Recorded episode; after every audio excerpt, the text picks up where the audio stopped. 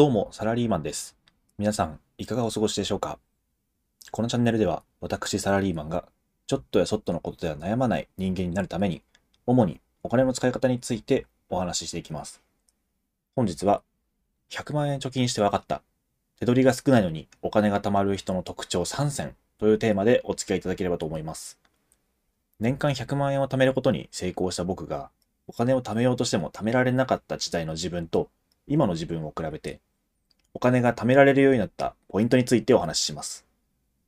後半では最近新たに発見した貯金のコツを紹介していますので、ぜひ最後までお付き合いください。それでは本題に入る前に、そもそもお金を貯めるにはというお金が貯まる仕組みをお話しします。貯金イコール手元に残るお金と考えると、収入を大きくするか支出を減らすか、あるいはその両方が必要です。僕はサラリーマンなんですが、サラリーマンが手元に残るお金を増やすには、支出のコントロールが必須です。収入の大半を占めるお給料は会社が決めるものですから、自分の努力では大きく変えられない人がほとんどです。なので、出ていくお金をできるだけ減らすことによって、手元に残るお金をできるだけ増やす。これがセオリーです。そこで今回は、支出を上手にコントロールできている人の特徴を3つに厳選してご紹介します。それでは早速行きましょう。まず1つ目は、固定費を把握していることです。固定費は何もせず生きているだけでも毎月かかるお金です。例えば僕は、家賃、携帯代、サブスク代などを固定費として考えています。つまり、固定費とは何があっても必ず準備しなくてはならないお金ということになります。ですから、貯金をするには固定費の把握が必要です。食費は頑張って節約できても、固定費はもう月の初めから支払う金額が決まっていますから、逆に固定費を一度見直せば、日々の食費を抑えるよりも手軽に大きく支出を減らすことができます。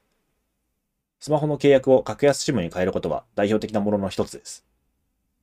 貯金ができる人は、必ず出ていくお金を先に準備して、さらにその金額を安く抑える、こうした努力をしています。二つ目は、自分の生活に合った現実的な予算を作っていることです。食費は月にいくらまで、趣味に使うお金はいくらまで、と、ざっくりでも使うお金の予算を決めている方が多いと思います。しかし、それが予算ではなく、ただの目安になっている方も多いんではないでしょうか。僕も貯金を始めるまでは、毎月なんだかんだでオーバーして、まあ、いっか、とやり過ごしていました。貯金ができる人は予算を超えてお金を使いません。それは自分の生活に最適なお金の使い方を知っているからです。もちろん、週末や月末のご褒美の分もしっかり予算に組み込みます。詳しい予算の作り方については、関連エピソードをぜひチェックしてみてください。三つ目は、イレギュラーな出費に備えていることです。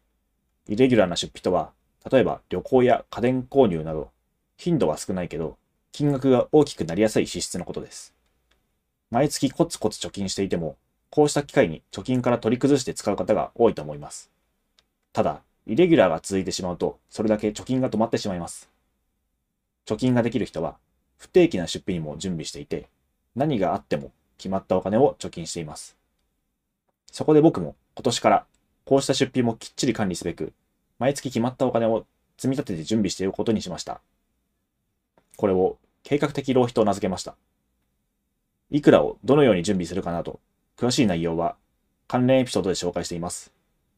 ぜひ概要欄のチェックをお願いします。ということで、貯金ができる人の特徴3選についてお話ししてきました。1つ目は、固定費を把握していることです。毎月必ず支払う固定費から準備します。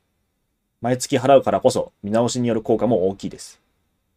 2つ目は、現実的な予算を作っていることです。自分を正しく知っているとも言えるかなと思います。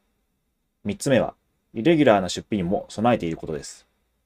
貯金ができる人は、不定期に来る大きな出費にも、計画的に備える力があります。概要欄に関連エピソードがありますので、ぜひ一緒にチェックしてみてください。放送の書き起こしとスライドをノートに掲載しています。ぜひ概要欄のリンクからご覧になってみてください。